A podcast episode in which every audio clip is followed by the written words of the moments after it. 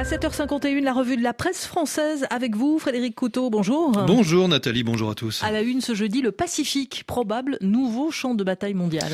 Oui, les États-Unis se préparent à un affrontement avec la Chine dans le Pacifique, prévient le Figaro.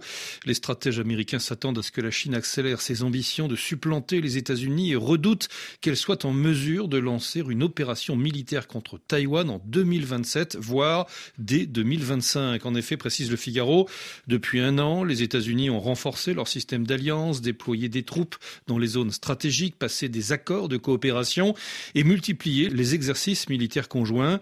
Depuis la mer de Chine jusqu'aux îles Salomon, en passant par les Philippines, les États-Unis se préparent à un nouveau conflit majeur, parfois aux mêmes endroits où ils avaient combattu l'Empire du Japon entre 1941 et 1945. Et au centre de la rivalité entre les deux superpuissances, le statut de Taïwan, territoire autonome et démocratie florissante, mais revendiqué par Pékin. Depuis son élection, relève le Figaro, Joe Biden a assuré à quatre reprises que les États-Unis viendraient à l'aide de Taïwan si la Chine tentait de recourir à la force pour prendre le contrôle de l'île. Les militaires américains considèrent sérieusement la possibilité d'une guerre avec la Chine dans le Pacifique pour défendre Taïwan.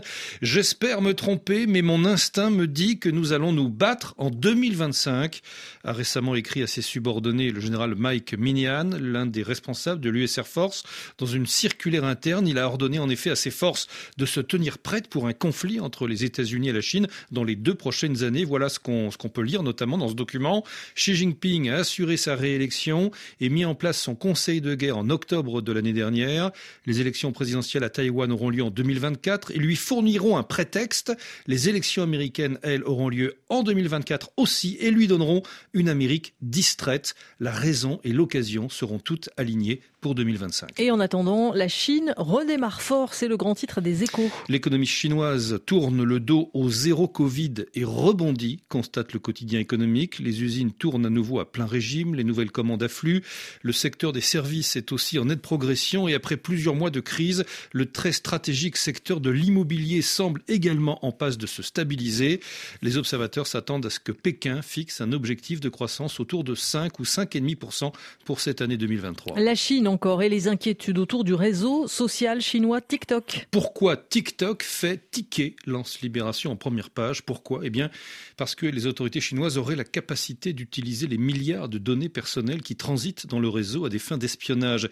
Et si l'affaire TikTok est à ce point inquiétante, relève Libération, c'est parce qu'elle montre que le refroidissement entre la Chine et les pays occidentaux est en train de se transformer en vive tension, voire même en guerre froide.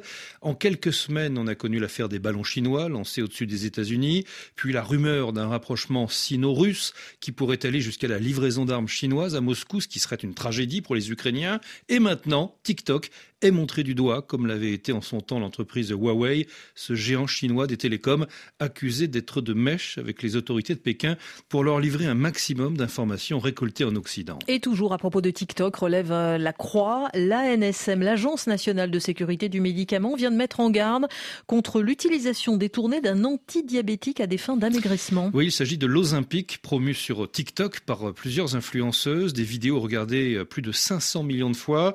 Outre la pénurie que pourrait engendrer la surconsommation de ce médicament vital et délivré sur ordonnance. La NSM pointe les effets secondaires graves d'un mauvais usage et la croix de hausser le temps, faire la promotion de l'Ozympique pour maigrir auprès de jeunes filles promptes à imiter leur modèle est au moins inconscient, au pire criminel. Une affaire dont on parle également sur RFI et RFI.fr. Merci Frédéric Couteau, 8h moins 5 à Paris.